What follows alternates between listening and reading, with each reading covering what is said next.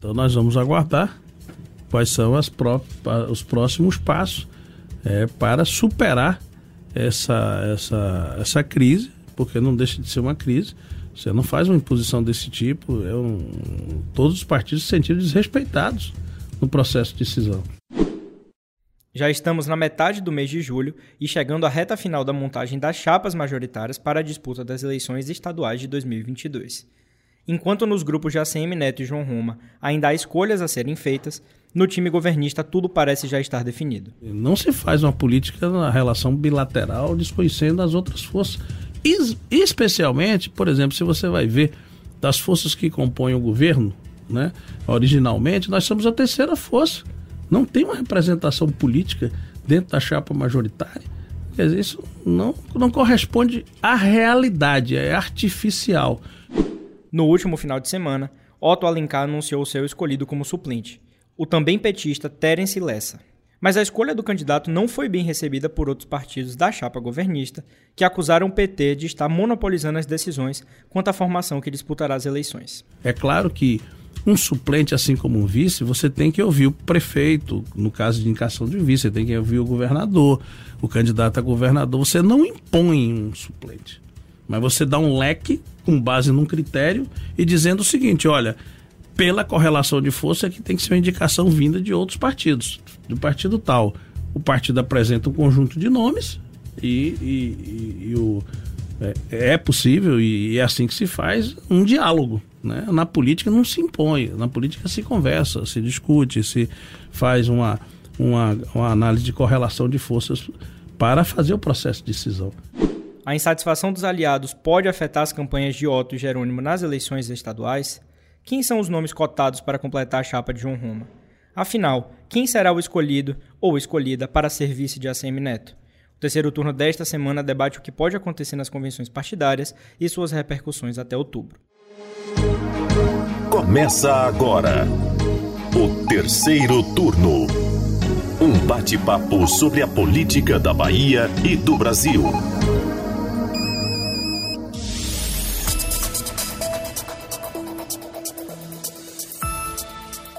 Eu sou Gabriel Lopes e comigo para a gravação do podcast de política do Bahia Notícias, os repórteres do site Lula Bonfim. Olá, turma. E Anderson Ramos. E aí, galera, tudo bem com vocês? Bom, pessoal, a gente está aqui mais uma sexta-feira no terceiro turno. Aquele pedido de praxe, eu vou começar pedindo que você nos ajude. Se inscreva, né? Siga o terceiro turno nos principais tocadores de podcast. Desse jeito você não perde nenhum episódio e também nos ajuda.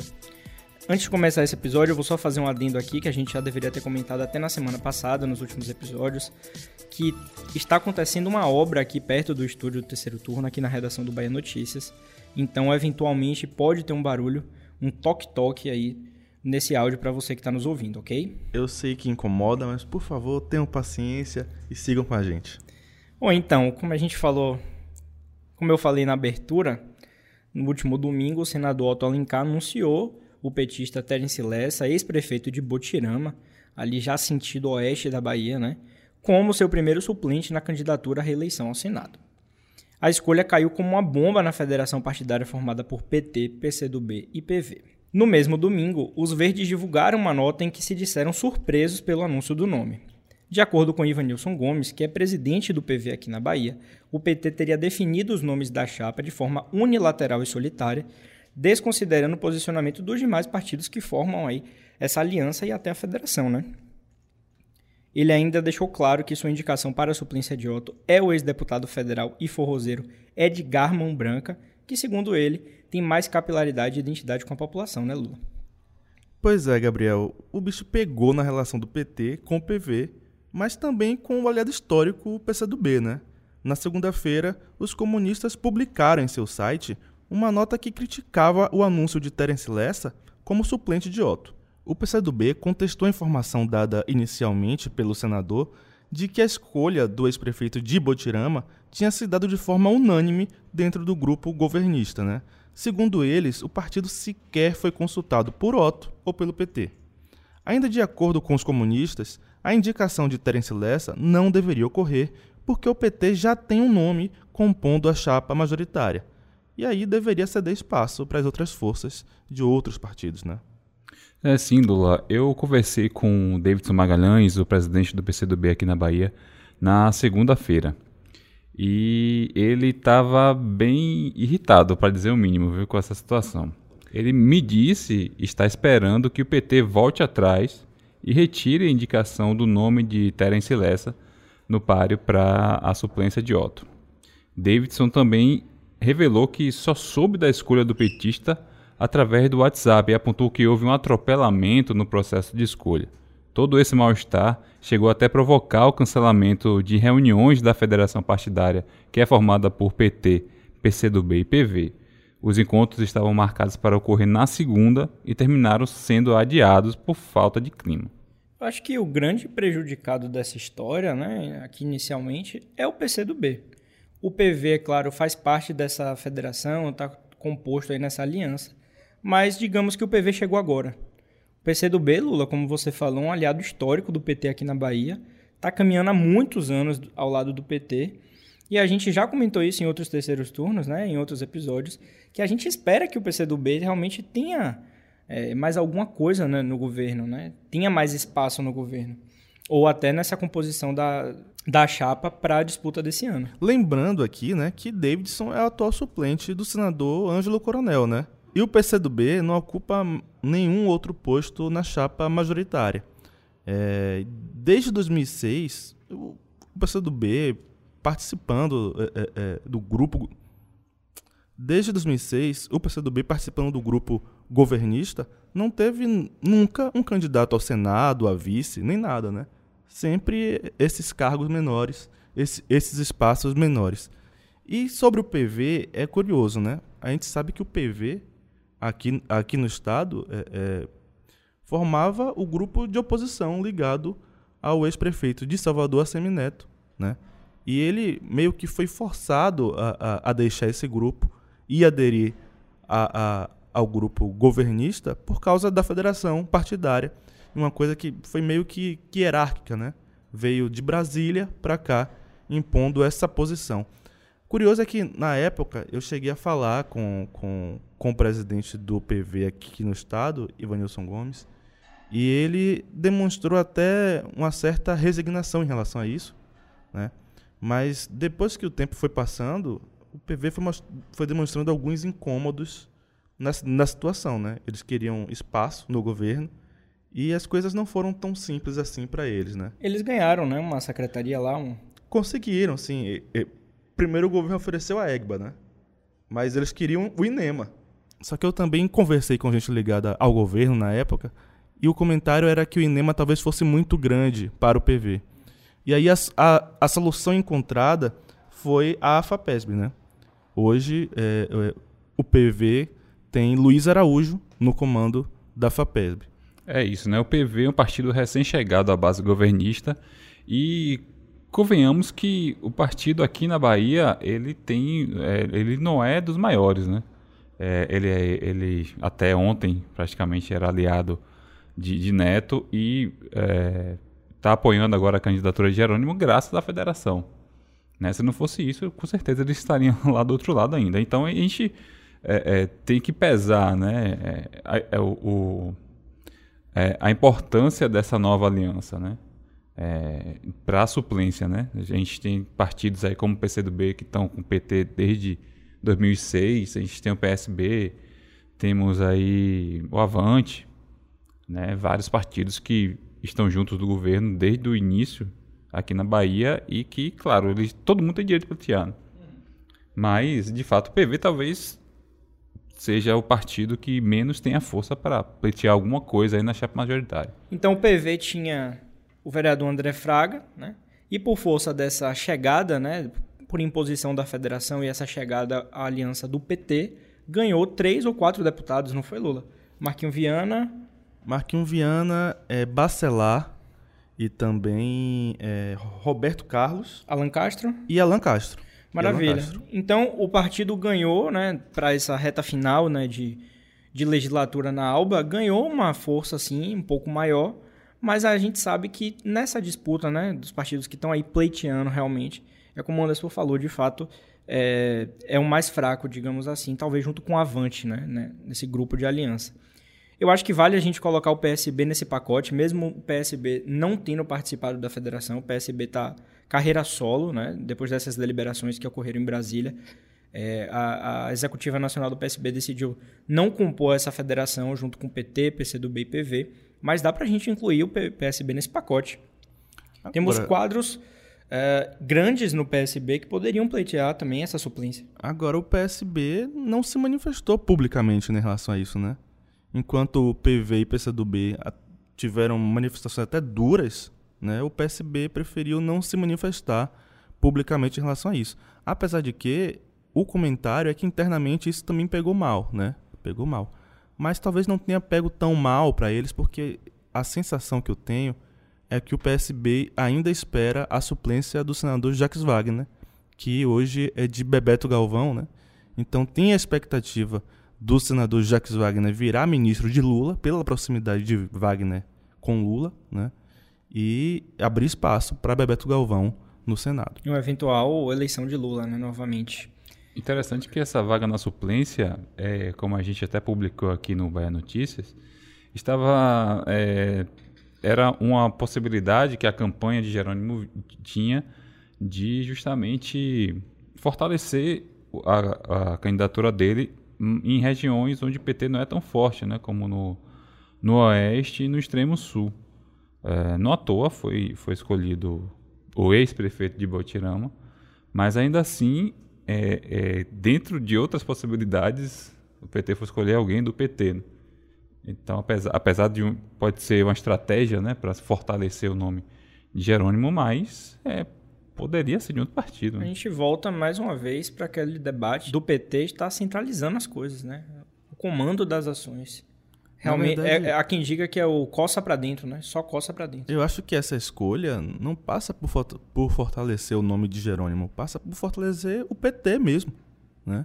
Eu acho que fortalece o nome de, de Terence Lessa, talvez para uma possível disputa maior na, na frente. Uma projeção Ou futura. no município, ou até algum cargo parlamentar. Né? Então, acho que o PT está buscando se reforçar. Ele usa essa sua supremacia eleitoral na esquerda para se impor sobre seus aliados. Né? Nos bastidores, Lula, há quem atribua aí essa confusão toda ao senador Jacques Wagner. Viu? Há quem diga que Wagner conduziu essas conversas para a indicação de Terence Lessa e coloca aí talvez em xeque aquela famosa capacidade de Wagner de articular, de comandar as ações, né? Isso é, a gente ainda vai falar um pouco mais disso lá para frente, mas é, é curioso, né? Porque Wagner ele sempre teve essa fama de bom articulador, né? Wagner superou o carlismo após 16 anos de, de, de troca de poder entre a CM, Paulo Souto e César Borges. E com esse poder de articulação dele, ele conseguiu inclusive atrair ex-carlistas, como é o caso é, é, do senador Otto Alencar, e como é o caso também do próprio César Borges, que, que já esteve aliado do governo do Estado, né, para o seu lado. Só que este ano, alguns fatores têm demonstrado uma certa fragilidade nesse aspecto do senador Jacques Wagner. Pois bem, pessoal, e o que a gente precisa falar e falar um pouco mais é sobre essas sequentes trapalhadas do grupo governista nesse período pré-eleitoral, né? Primeiro, a desistência do senador Jacques Wagner em concorrer ao governo do estado. Depois, a tentativa de elevar Otto Alencar ao posto de candidato do grupo, com a promessa de conceder a João Leão a candidatura ao Senado. Mas sem conseguir convencer Otto a sair candidato a governador, o grupo petista acabou desistindo de dar a Leão a vaga para senador. E essa confusão acabou resultando na saída do PP do arco de alianças governista. Uma perda fortemente sentida pelo grupo. Agora, a suplência de Otto. Curiosamente, todos esses problemas na articulação do governo foram colocados na conta do ex-governador Jacques Wagner. Lembrando, Lula, só para a gente não deixar perder aqui, é, esses primeiros problemas que você falou aí, né, nesse período pré-eleitoral, nesse meio, nessa saída do PP, ainda teve aquele fato de que Rui Costa teria bancado né, o nome dele para ser candidato ao Senado. Sim, é verdade. Agora, curiosamente, é que o próprio grupo petista nega isso veementemente, né? Por mais que a gente tenha tido informações aqui internas dos, dos bastidores, agora eles arredam pé nisso aí e falam: não, isso não aconteceu. O próprio João Leão, né? Pois é, o governador Rui não, não propôs nada disso e tal. Mas. É, Com direito a falas de faca no pescoço e tudo mais. Foi uma época Intenso. bacana de acompanhar, foi intenso aqui. foi agitado, né? Foi animado, né? Muito agitado. Então é isso, Lula. É, Wagner, que sempre foi conhecido como um bom articulador político, que derrotou o carlismo após 16 anos, que por muitas vezes foi escalado para resolver problemas políticos do PT a nível nacional, agora tem tido sua capacidade de organizar o time governista contestada, né? inclusive pelos próprios aliados. É, e assim, é curioso, né? O próprio Wagner chegou a assumir a responsabilidade pela, pela saída do PP da base, né? Em um momento assim até curioso, ele chegou a pedir desculpas pu publicamente. Através de um veículo de imprensa. Exatamente, através de um veículo de imprensa. Ele usou a imprensa, né? Não fez contato direto com o Leão. Leão ficou sabendo pela imprensa desse pedido de desculpa. Inclusive, ele revelou que isso também chateou ele né, uhum. né, durante esse processo. Só esse adendo mesmo. Pois é, chamando o Leão de Leãozinho, né? eu achei, um, um eu achei um, uma imagem assim curiosa para um, um um personagem dessa grandeza na política do Brasil até um pouco patética, né? Aquela situação em que ele pede desculpas a, a Leãozinho e, e, e, meio que assume a responsabilidade pela, pela confusão que acabou tirando o PP da base do governo. Em meio a essa situação aí, uma articulação meio quebrada, um problema nessa construção da chapa, a gente tem um fato mais recente também, que é essa possível saída de Luiz Caetano da Secretaria de Relações Institucionais do Governo da Bahia, né? Caetano, que é ex-prefeito de Camaçari, para poder fazer a coordenação da campanha de Jerônimo. Né? Parece que Jerônimo convidou ele pessoalmente, né? nos bastidores isso é, já é dito, que um evento no último final de semana, Jerônimo convidou Caetano para fazer né, essa coordenação, essa articulação para ele. Caetano, de fato, é tido como um grande articulador, né? Depois de, eu diria, duas passagens turbulentas na Serim, aqui no governo da Bahia, Caetano assumiu é, meados do ano passado. Maio de 2021. E colocou as coisas no trilho. Ele é muito respeitado na base de Rui Costa, ele é um bombeiro, né? Ele atua como um bombeiro. Então Também agora. Tem a confiança de Wagner, né? Pois é. Então agora tem essa possibilidade aí dele deixar a serinha justamente para colocar em ordem essa pré-campanha de Jerônimo que nos bastidores dizem que está desarrumada. Então, o pessoal está insatisfeito. É isso mesmo. E, e, a informação que eu tive, Gabriel, é que, na verdade, o próprio Jerônimo é que tinha escolhido a equipe que estava coordenando antes, né? Era algo mais descentralizado, sem, sem grande hierarquia, né? Ele tinha escolhido para que fosse um negócio, na cabeça dele, um pouco mais democrático. Só que o resultado não foi o que ele esperava, né? é, os nomes que ele tinha escolhido não tinham o peso necessário para fazer as negociações que normalmente acontecem nesse período de pré-campanha. Everaldo estava à frente disso, né? Se eu não me engano. Sim, sim. E, e assim, é, é, o exemplo que a minha fonte deu, inclusive, foi que, tipo, é, é, os nomes escolhidos por Jerônimo na hora de negociar com algum prefeito, eles não tinham o mesmo respeito dessa liderança que teria, por exemplo, o senador Jacques Wagner, se ele estivesse, se ele estivesse coordenando a campanha. Né? Então, o que Jerônimo avaliou foi isso: ó, eu preciso de alguém de mais peso aqui né, para conseguir negociar melhor com prefeitos, com deputados, né, com grandes lideranças empresariais, para que as pessoas olhem para o meu coordenador e sinta o impacto de alguém grande. Né? E foi com essa lógica que ele até pediu eh, diretamente primeiro a Caetano para que ele assumisse essa posição de coordenador e foi também ao governador Rui Costa, é, porque assim, Caetano hoje está na Serim e é um, um grande líder do governo, né? Ele, ele, ele resolveu um grande problema que o governo estava tendo na gestão anterior da Serim, né? Com o Jodival Lucas, que estava também substituindo o Cibele, né? E foram gestões conturbadas. É, e agora, e talvez, a gente não sabe porque talvez o governo Rui não tenha, o governo petista não tenha mais muito tempo, né? mas vai assumir agora um quadro técnico, não é um quadro político, né? Com a saída de Caetano, é, é, deve assumir Elisa Pellegrini, a Serim, que é a, che a chefe de gabinete, que tem total confiança de Rui Costa, mas não tem a mesma relação de confiança com, por exemplo, com, por exemplo grandes, grandes, li grandes lideranças petistas na Alba. Confiança essa que ela ganhou de Rui depois de um certo período turbulento, quando ela assumiu né, a, a, essa chefia de gabinete, porque ela já teve passagem pelo governo do estado na época de Paulo Souto. Ela já foi ligada ao principal grupo adversário do PT aqui na Bahia hoje.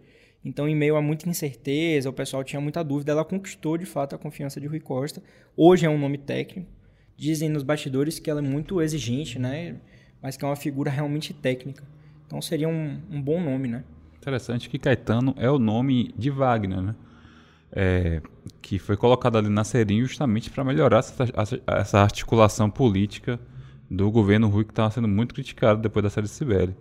E é, o que se fala nos bastidores é que é, o trabalho de Caetano conseguiu aproximá-lo de Rui. Né?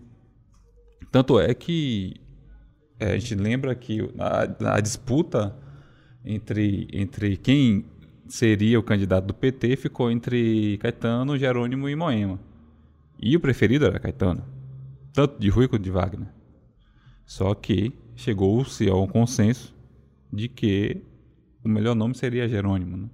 E a gente também tem que ressaltar uma coisa que deve acontecer, que Caetano tem um interesse muito grande nessa eleição, que é, além de eleger a sua esposa Ivoneide como deputado federal, e em 2022 ele, de fato, pretende voltar à prefeitura de Camaçari. Né? Então essa eleição para ele é muito importante, tendo em vista toda essa situação aí que a gente acabou de citar. Só um adendo ainda. Quando eu falei com o Caetano na última segunda-feira, ele estava em uma reunião com o governador Rui Costa, né? E eu perguntei para ele o seguinte: é, essa reunião é para tratar da sua saída para a coordenação da campanha? Ele falou: isso está sendo conversado mas não foi o tema da nossa reunião. Eu estou aqui com aproximadamente 100 prefeitos do interior do estado. Né? E isso diz muito sobre o, o, o considerado sucesso de Caetano na Serim. Né? Ele voltou a criar uma boa relação entre governo do estado e prefeituras do interior. Uma outra situação que eu queria só comentar aqui rapidão, voltando um pouco para a situação da suplência, eu queria saber a opinião de vocês se é, esse, essa nova polêmica pode atrapalhar a, o favoritismo de Otto. Né? Nas pesquisas a gente vê ele aí despontando na liderança isolada, mas a gente vê é, é, tanto Raíssa quanto Kaká, né? Kaká é, subindo ali um degrauzinho e tal. Eu acho que não, Anderson. Eu acho que essa é uma deliberação mais interna né, da aliança dos partidos incomoda e pode refletir é, para as pessoas, né, para a população na hora do voto, se mostrar insegurança, desorganização. Mas eu acho que no caso de Otto especificamente, a força dele é independente a esse nome escolhido para a suplência. Quem vai votar em Otto está muito seguro que é, o nome é Otto, nesse voto casado justamente com qualquer candidato do PT, né? No caso agora vai ser Jerônimo, poderia ser Wagner. É isso que eu ia falar. Eu acho que Otto, na verdade, ele tá torcendo muito pro desempenho de Jerônimo melhorar, né? Porque o, o que ocorre tradicionalmente, eu acho que eu até já falei isso aqui em outras edições, é que o candidato ao governo do estado acabe puxando o seu candidato a senador. E hoje, é, Jerônimo é praticamente uma âncora para para Otto, né? Ele não deve, não deve crescer enquanto Jerônimo não crescer. Então, o desafio hoje de Otto é ajudar Jerônimo a crescer, a desempacar nas pesquisas eleitorais.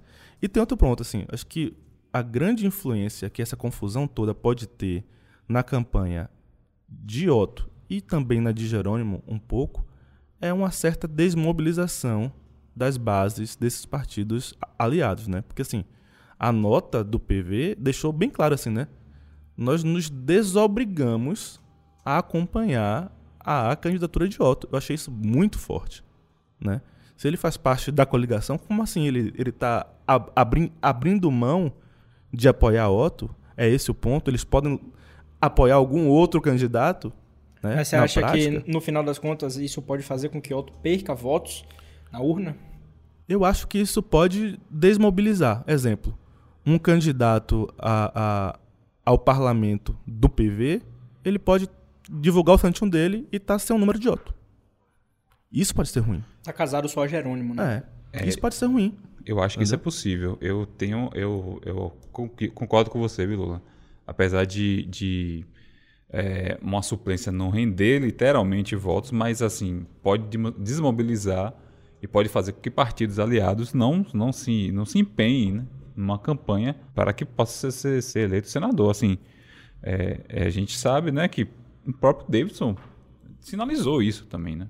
Sinalizou que, que o PT não respeita, então. Bom. Davidson vem sinalizando isso, devo dizer, desde a primeira crise institucional que a gente já abordou aqui nesse episódio. Ele tem manifestado posições muito seguras quanto a isso, né? É, quanto a essa articulação do PT. Isso vale ser dito aqui. Essa é uma crítica recorrente dos partidos aliados ao PT, ao PT.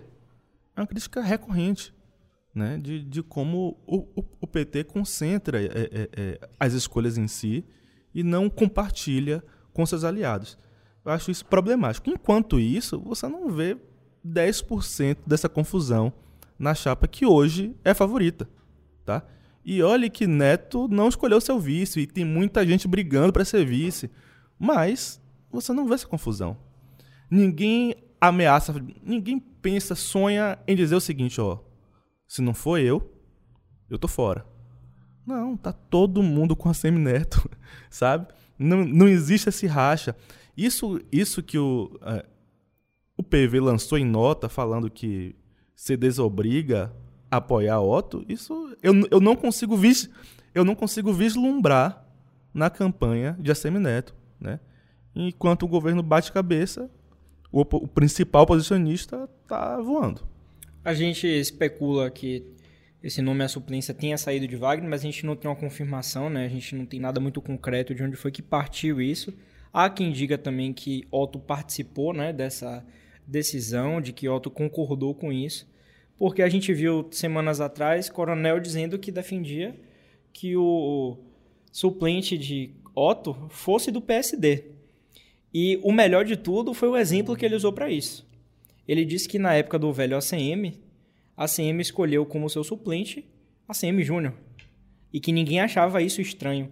Então que se hoje Otto quisesse anunciar um suplente do PSD, todo mundo ia ter que aceitar tranquilamente, porque o candidato é Otto e deu esse background todo aí. É, é Essa postura de coronel não me surpreende, né? Porque ele está sempre defendendo a candidatura própria do PSD, né? E ele, se o, se o, se o PV é, é, ameaçou se desobrigar da candidatura de Otto, Ângelo Coronel se desobrigou da candidatura de Jerônimo, né? Ele não faz campanha. Você, eu, eu abri o Instagram dele esses dias e não tinha absolutamente nada sobre Jerônimo, nada. Eu acho que ele já está preparando aí o, o caminho para 2023, para um, um para novas conversas, novas alianças. Eu acho que Vamos ele ver. quer que o mar pegue fogo para comer peixe frito.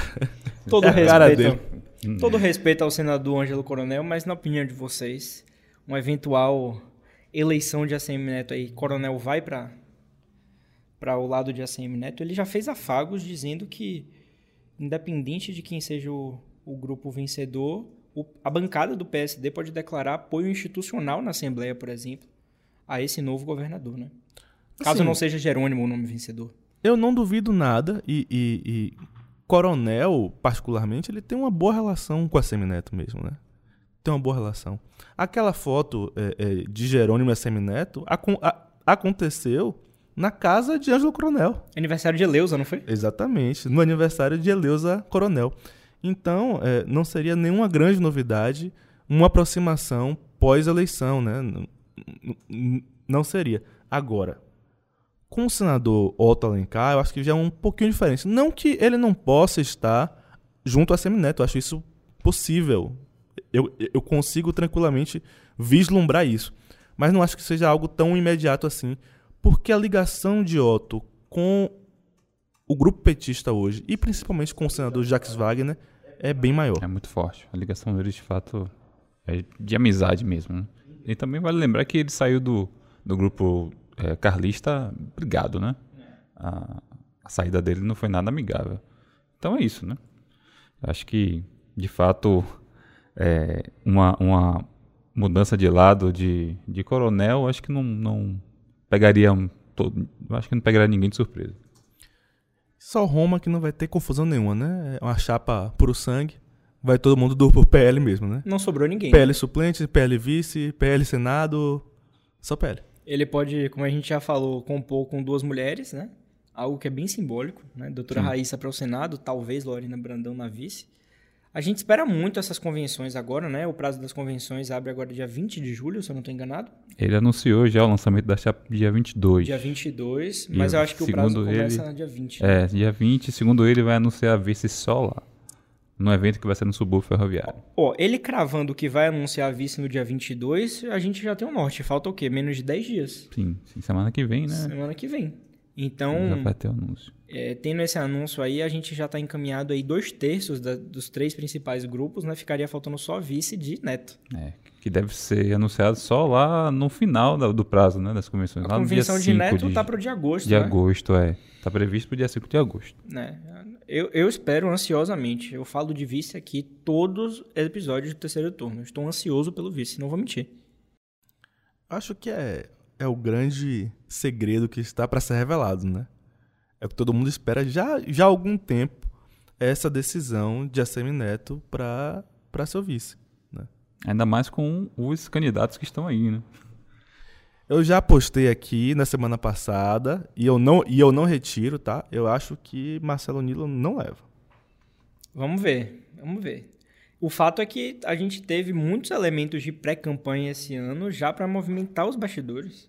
Olha quantas reviravoltas, mudanças de lado, grupos políticos a gente teve. Então acho que quando chegar a campanha de fato, os 45 dias, a gente vai ter pouca novidade. Vai ser anúncio de proposta. A gente teve tanta novidade que, meu Deus, viu? Sabe o que é? É que a campanha encurtou de tempo, né? 45 dias, né? E isso acabou é, é, é, levando a campanha, porque na prática, só. Na verdade, eu tive a impressão que esse ano a campanha cresceu. Tá? É, eu acho porque que a, a pré-campanha, né? Acabou em março já extensa. tinha candidato na rua rodando no interior, com multidão, passeatas, sabe? E, e isso, pra mim, na prática, na prática, é campanha. Oficialmente, não, pré-campanha e tal, não sei o São pré-campanhas cada vez mais fortes, né? Já que o período foi encurtado, eles dão um jeito de estender esse E período. com os partidos com um pouco mais de verbas para investir nisso, né? Pois é. Porque que o fundo partidário cresceu, Aham. né? É, é, a Semineto hoje tem o maior, maior partido do Brasil. Engole. Pois é, então dinheiro para fazer, pra fazer pré-campanha e campanha não falta. E assim a gente vai chegando aqui ao final de mais um terceiro turno, mais uma vez sobre as eleições que se aproximam, realmente o assunto do ano. E a gente tem que agradecer que toda semana tem um tema bem quentinho aqui para trazer para vocês, que acho que é de interesse aqui da Bahia. As convenções partidárias devem começar realmente na próxima semana, como a gente falou, e a campanha dá o seu estágio oficial dentro de um mês. Claro, estaremos acompanhando tudo para trazer o que mais de importante acontecer. Se você quiser saber ainda mais sobre o que acontece na política da Bahia, basta acessar o baianoticias.com.br, que toda uma equipe trabalha para informar a população baiana. Meus colegas de bancada, Lula, Anderson, a gente fica por aqui. Vejo vocês semana que vem. Obrigado, turma. Até a próxima semana. Valeu, galera, e até a próxima semana. E você, ouvinte, o que achou do nosso programa? Aqui no terceiro turno nós valorizamos muito a sua opinião. Então fique sempre à vontade para enviar seu comentário usando a hashtag terceiro turno BN nas redes sociais. O programa é gravado da redação do Bahia Notícias e conta com a apresentação dos repórteres Gabriel Lopes, Lula Bonfim e Anderson Ramos. No início deste episódio, você ouviu a voz do presidente do PCdoB baiano, Davidson Magalhães. Os áudios utilizados são da Rádio à Tarde FM. A edição de som é de Paulo Vitor Nadal e o roteiro de Lula Bonfim. Você ouviu o terceiro turno, o seu podcast semanal sobre a política da Bahia e do Brasil.